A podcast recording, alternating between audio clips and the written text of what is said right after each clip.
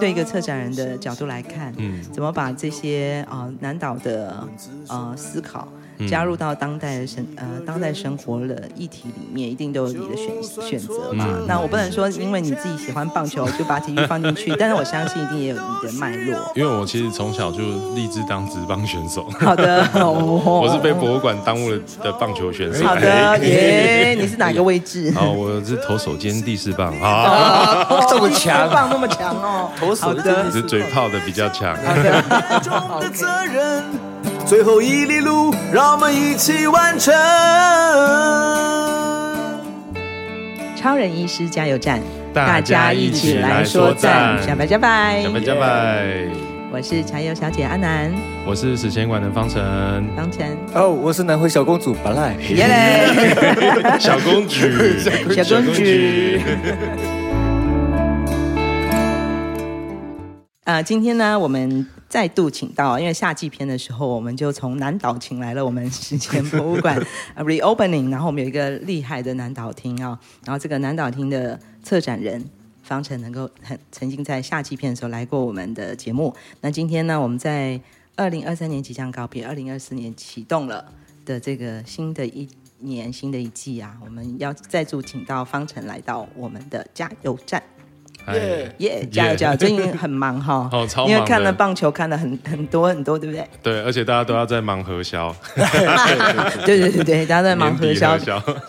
方程啊，其实自己是一个超级运动迷哦，嗯，体育迷，尤其是棒球，是不是？没错。对对对，然后因为之前在谈到我们 reopen 的这个史前博物馆，很大的一个特色就是南岛厅的这个设置，嗯，然后南岛厅里面的主题啊，上次也聊得好开心，就是好多好多。进去了才发现说哇，这些事情好熟悉哦！嗯、本来以为是一个多么古老遥远的地方，还是我们要坐船去哪里？跟 北海小英雄吗？才会看到那个海洋的故事？原来没有哎！其实南岛厅里面设置的每一个主题啊，都跟我们现代生活很有关系。对啊，对啊，为什么？因为我们其实就是希望透过这种日常生活的这些案例，然后希望来看展览的人，不管你有没有南岛族群的身份，嗯，你都可以透过这些案例得到一些启发。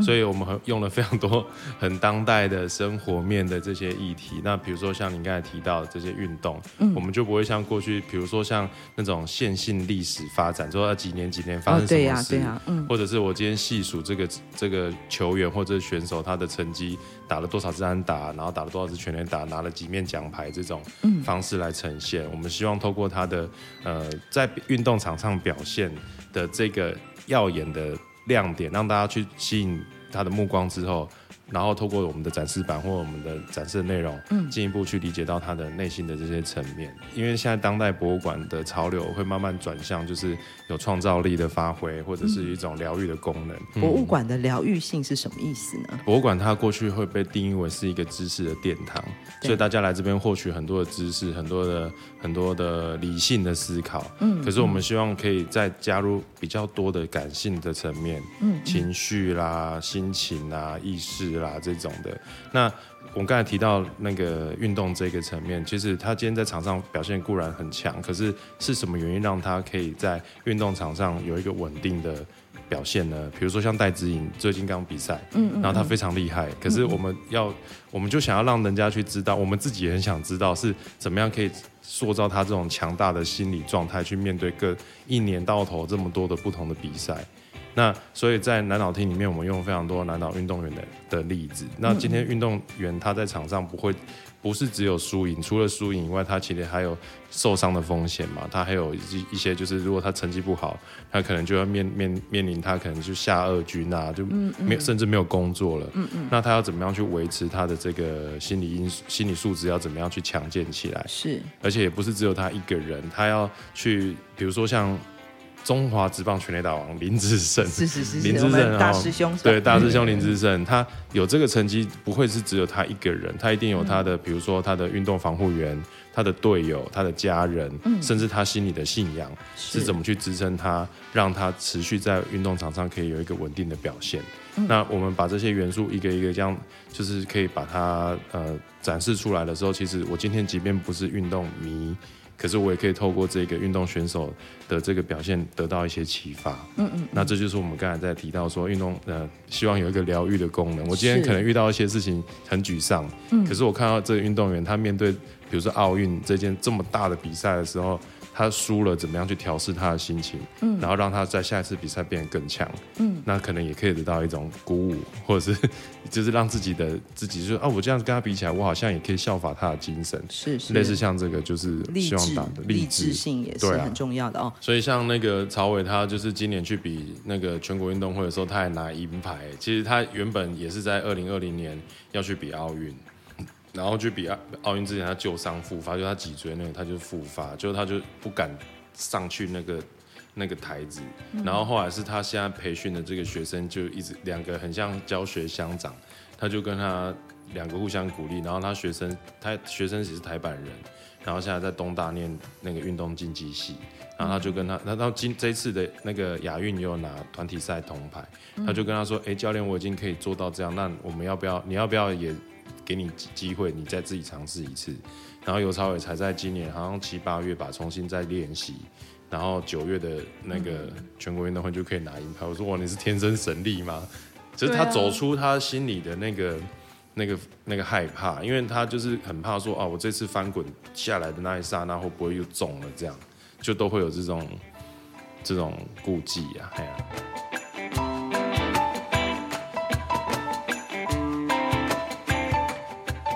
可是放在南岛的这个切入点的时候啊，嗯、你自己身为一个策展人，你怎么去拿捏那个每个主题跟南岛之间的关系？嗯嗯，没有，但很有趣的，就是第一个都会说，呃，他们一定都会是具有南岛族群身份的 的人。嗯，对。那可是其实，呃，我觉得现在博物馆啊，嗯，我们虽然是以南岛为一个例子，是，可是其实也是希望让不是南岛的人，他也可以得到这样的一个。启发是对，所以我们要怎么样去？因为我们命命名为南岛厅嘛，所以我们找的案例一定都是有南岛身份的人，要有这个脉络，要有这个脉络的。嗯、可是，但是展示出去的时候，我不会是只有讲，嗯，我我自己南岛族群讲自己而已，是我是把这个是是呃这个故事或者是这个经验分享给无论是否是否具有南岛族群身份的人，一起都可以感受的。嗯，哎，你在体育的这个题目前面，其实有一个大主题叫什么？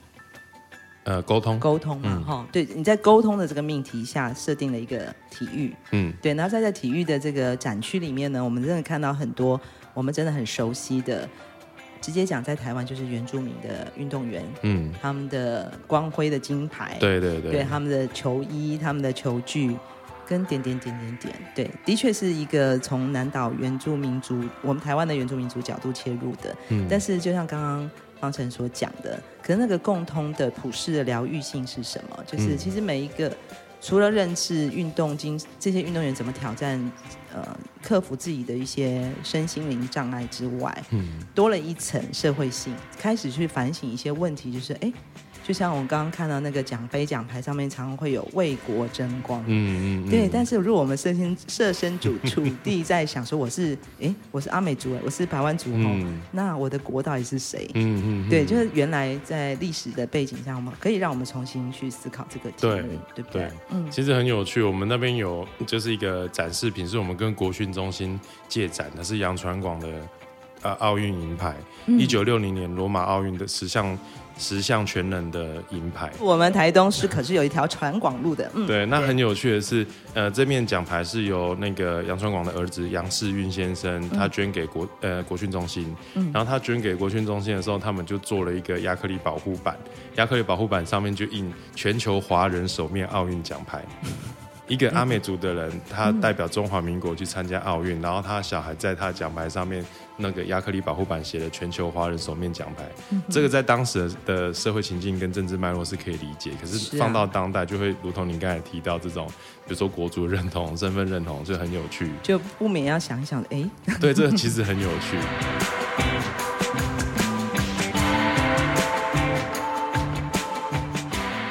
四五十年前那个。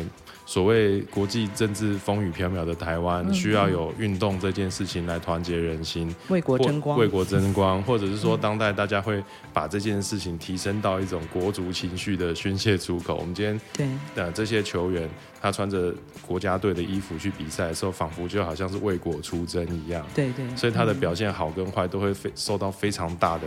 而且是很极端的评价，表现很好的时候，他一日就会被吹捧成英雄；是但是表现非常不好的时候，那个酸民啊、网络的谩骂就是直接接踵而来。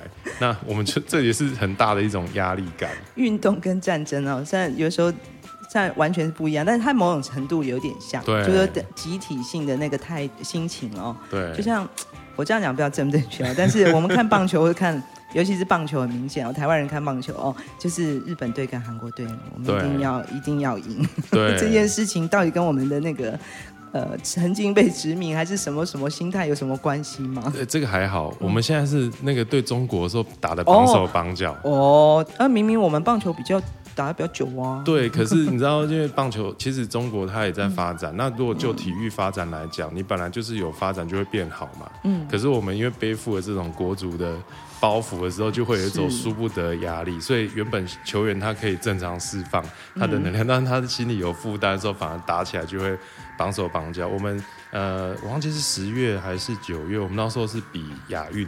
嗯，然后亚运我们对上中国的时候，那球员真的打的就是就是很很 K，虽然后来还是赢了，但是就赢得很惊险。以前是会把对方口斗，可能赢个十几分，大家都觉得稀松平常。今天赢四分、赢三分也是赢，对不对？对啊。但是球迷就是说，怎么赢那么少？哦。然后这个真的是要求很高，帽子扣超大，真的超大的哦。所以现在已经改变了，虽然我没有 follow 那么多棒球，但是原来都是日本队、韩国队是我们一定要想办法赢的，要血耻的那个国耻。对，就是我们现在已经。不一样的对象，对，已经不一样。我们赢韩国就是五五坡，但是我们赢日本是一种梦想，因为日本就是他不管是在呃成棒的国际赛，呃就是就是全世界的。数一数二的嘛，然后我们是梦想赢他，虽然赢的次数很少，对。然后我们韩国就是跟我们差不多五五坡，我们就会觉得赢他的话，就会觉得说，我们自己好像哎第二名当老二也不错，类似像这种，就的 就是就是很很，我觉得压力超大的啦，对啊。但现在有一个新的压力，对不对？对，就是还不能输中国。哦，是是是是，没错没错。一百多公里的南回公路，有着美丽山海景色，却是台湾医疗的缺口。徐超斌医师默默在台东服务二十年，希望可以将医疗照护及时送到病人身边，生命就有了活下去的机会。我是钟心凌，请支持南回医疗照护服务，线上捐款，请上南回基金会网站，捐款专线零八九二三五九二零，帮忙急需被照顾的长辈。对一个策展人的角度来看，嗯，怎么把这些啊、呃、南岛的。呃，思考加入到当代的生呃当代生活的议题里面，一定都有你的选选择嘛。嗯、那我不能说因为你自己喜欢棒球就把体育放进去，但是我相信一定也有你的脉络。因为我其实从小就立志当职棒选手。好的，我是被博物馆耽误了的棒球选手。好的，耶，你是哪个位置？哦，我是投手兼第四棒啊，这么强，棒那么强哦，投手的，是嘴炮的比较强。好的，OK。小时候，因为我们家是住在马兰部落，虽然我没有原住民协同或原住民法定身份，嗯、可是我跟我们的同才的伙伴，我们都是一起打棒球长大的。那后来就是会发现有一些朋友，他们哎、欸，慢慢陆陆续续他进入到职棒圈，他进到职棒去的时候，可能才一两年，他受伤之后，他就就被炒鱿鱼了。然后他回来家里之后，他可能就没事干，然后就每天游手好闲啊，然后被家里的人骂啊干嘛的，然后他就去，他就去。比如说跑呃去做宅配啊，做什么？可是最近都没再看到他了，要不然就是受伤。然后还有另外一个其实蛮残酷的，就是我从一个大前辈的球员身上听到，其实那个从那时候一直到现在都是哦，就是呃他们今天风光返乡之后，会非常多不认识的亲戚突然跑出来要借钱，嗯，哦就说哎你很有名啊，什么我是你的谁啊，然后借钱啊，然后就是都没有还，类似像这种的。所以就是他们的生活，其实而且你看职棒球员，他其实月薪不算高哦，因为他们的运动生涯巅峰可能就十年、二十年，最多最多二十年。他一个月赚这个薪水，你把他拉到他活到八十岁来讲，他一个月薪水其实也没多少。嗯，对啊，所以就类似像这种的，然后就是在这个时候就会也就是说，哎，那个心理的，你除了自己的身体健康以外，你的在场上的表现，你的受伤。家里的因素，然后外界看待你的眼光，还有你刚才提到就是为国争光的这件事情，其实很多都身份认同的。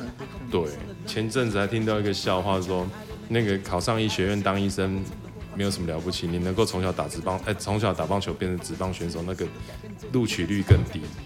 哦，这句话等下一定要讲，所以徐超斌没什么了不起。嗯，对啊，因为你看他一整一整队。三五十人好了，然后你全校的棒球队可能二十几个，然后你能够从国小一直打到大学，然后你又可以去加入职棒，可能就一个。那全台湾的人，可能好吧，我这样随便乱举例，比如说一年有有五百到一千个小选手，他在想成为职棒选手，可到后来可能就只有十个人。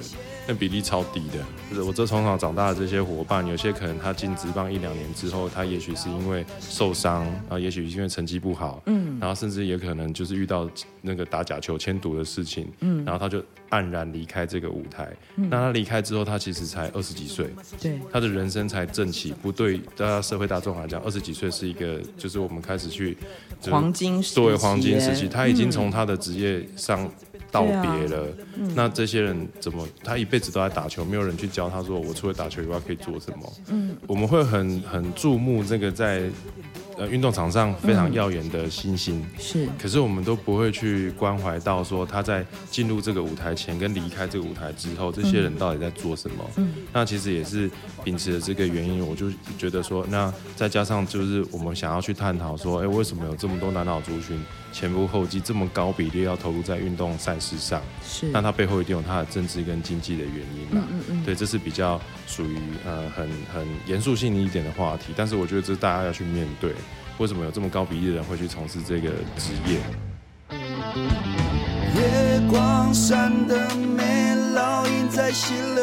那我们在展厅里面就放一些影片去搭配他的那个展示内容，像郭幸存他就在镜头前面一直哭哭啼啼的说 啊，因为我家境不好，那全家靠我一个人在撑，所以我就必须这样撑下去。对啊，对啊。那这个其实就可以让来看的人他去理解到说，哎，我们希望他去思考后面的这些。呃，政治经济层面是怎么样？然后政治就是刚才您提到说，比如说国家队这件事。嗯嗯。那经济上其实大家比较好理解嘛，就是说，可能今天他们普遍的刻板印象会觉得，呃，原住民的家庭或社群，他可能经济的那个条件会比较不不好，所以很多人投入职业赛场，他就可以。就是帮助家里改善啊什么的，是对。然后我那原因是什么呢？那我们就希望在展示里面可以去去说这件事。不不过我很想问一个问题啊，嗯、其实也可以说是一种成见，嗯，但也许它真的有道理。就是我们总是说，哎、欸，台湾这个运动跟表演音乐，嗯、哦，就是那个台湾之光啊，嗯，这个原住民真的是。奉献了最大的这个比例，嗯、对不对？嗯。然后所以我们就想到，哦，原住民一定很会跑，嗯，运动很好，嗯，或是原住民一定很会唱歌，嗯。好啦，巴赖也是啦。耶 耶。但我在想，这到底是基因问题呢，还是因为练习很多，还是刚刚你讲到的那个社会因素造成的？就是说。嗯、呃，可能我们在讲小时候，嗯，在呃家庭环境的经济支持之下不够，嗯，然后在学习跟教育上面的资源不够的时候，嗯、可能就做了一个选择，嗯，所以很多少棒从小打棒球打到长大的这些球员们，嗯、绝大多数原住民占了很高的比例，对，那你怎么看？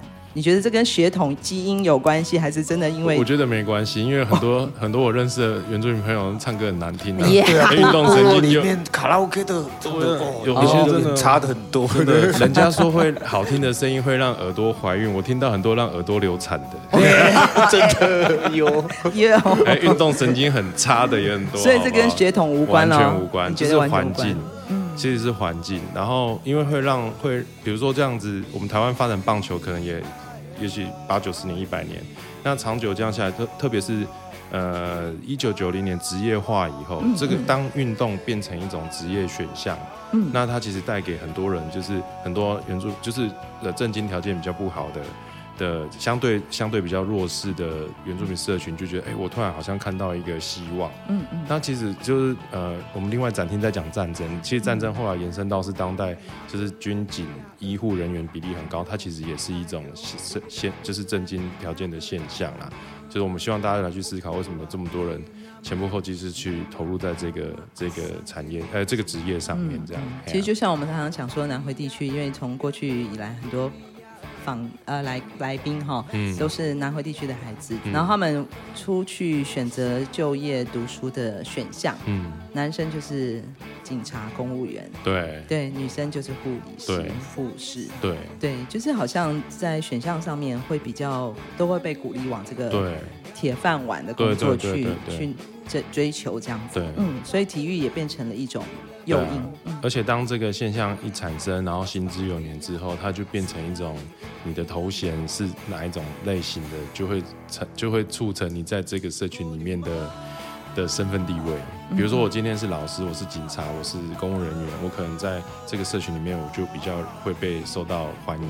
嗯，那如果我今天是运动员，我可能今天月收入几十万，然后大家就哦，你你很棒，你很对，就会变成像这样子的。一个社会现象啊！刚刚突然想到那个大谷翔平的那个青年，那个很他很聪明。对啊，而且他很强，他除了球技强，他竟然可以反过来甲方乙方变甲方，对，好厉害哦！比如说他今年跟这个这一队签了十年，可以拿十亿美金，嗯，然后他不是一年拿一亿，他是一年拿两百万，对，然后剩下的就是他退退休之后再给他。延迟付款哦，好有远见、哦！我觉得这超强，而且他的理由是可以帮助球队对寻找更好的资源对。因为今天这支球队一次给你十一亿美金，他可能就没有办法再找，他就没有钱再去签别人了。现金不够了。对啊，okay. 我觉得他超强哦。变甲方，乙方变甲方哎，他投一球就是我三个月的薪水。对，难怪 他投一球是你三个月的薪水，哇哦！难怪你想当职棒选手。那我觉得他其实不只是想要自己哎。对啊，嗯，对啊，就是我觉得他是很颠覆的，嗯，但是这种千年一遇的奇才。也就那么一个，对。那日本的打球人口比我台湾多得多了，嗯，可是他们就是就是一个，对啊。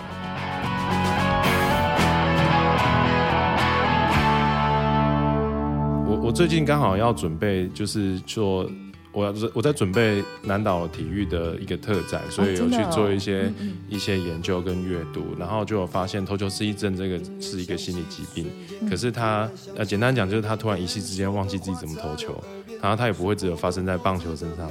方方程，你怎么了？你忘记投球了？对，对对，忘记投球，你说怎么投都投不准？怎么会这样子？打高尔夫球怎么打都打不出去，投篮都投不准。嗯，就一夕之间，然后他就是现在他就是心理学的的层面会觉认为这是一种。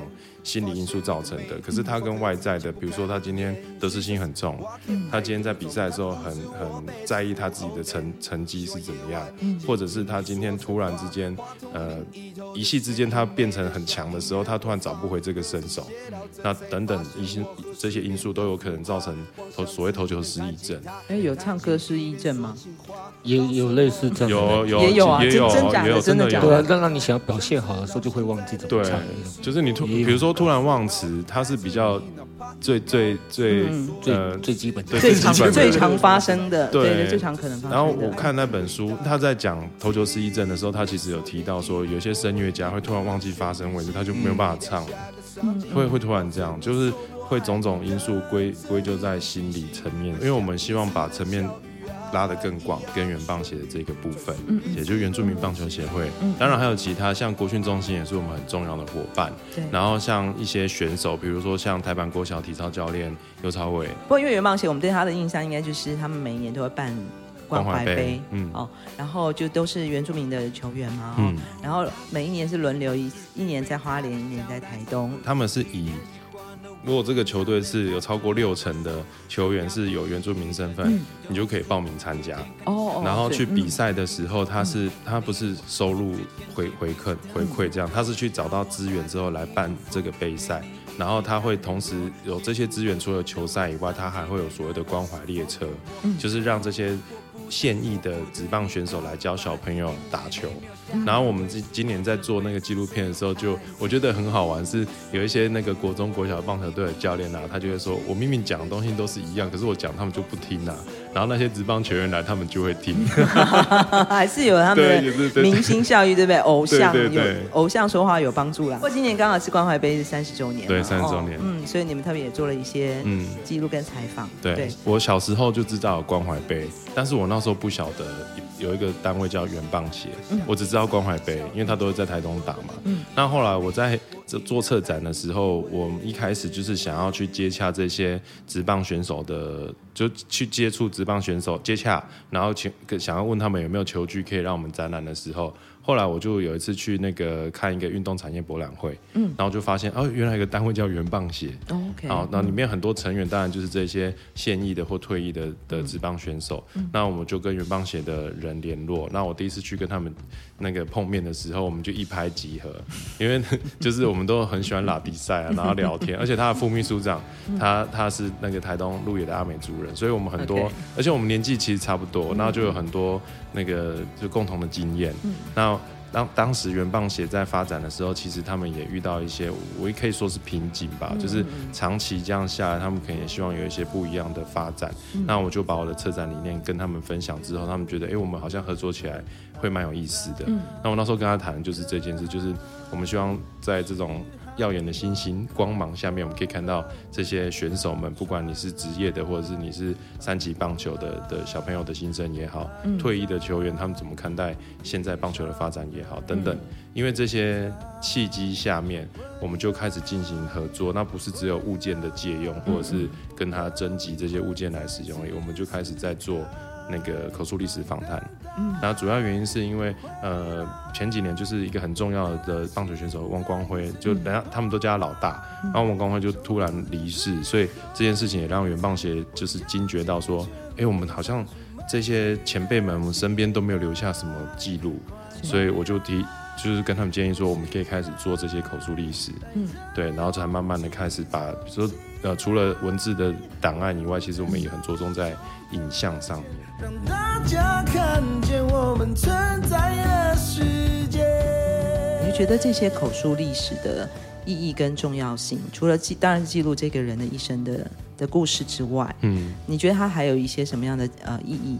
嗯嗯，就是我觉得至少让这些，比如说从现在来看，来参加这些比赛的小朋友，他可以知道他在打的杯赛的意义是什么。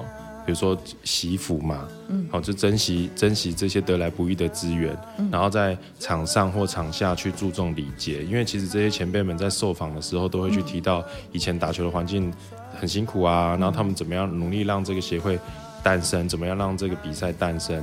然后透过这些比赛，怎么样去回馈这个社会？嗯，那回馈社会也不会是只有局限在所谓的原住民社区或部落里面，它其实是回馈到关照到整个台湾的呃运动发展的环境，也不会只有局限在棒球而已。嗯嗯。那我觉得这一块是我我们目前所做到的只是这样，但是未来还是会扣合在我们这节目一开始在谈到这个疗愈的这个部分，就是我们要怎么样呃在这个累积资料的过程当中。然后去找到跟疗愈有关的题材，就会变成我之后的那个特展的一些内容。不过你刚刚也讲啦，其实偶像说的话比较中听嘛，嗯、大家就会有一个 model，对不对？就是 follow 这件事情，就是啊，杨传广或者王光辉他们大哥他们是怎么？对，老大他们是是用什么样的精神在坚持下去，然后获得成功，获得奖杯，获得金牌。对，对听到这样的一个口述历史的记录，尤其是这些呃已经呃退休的资深的这些运动员。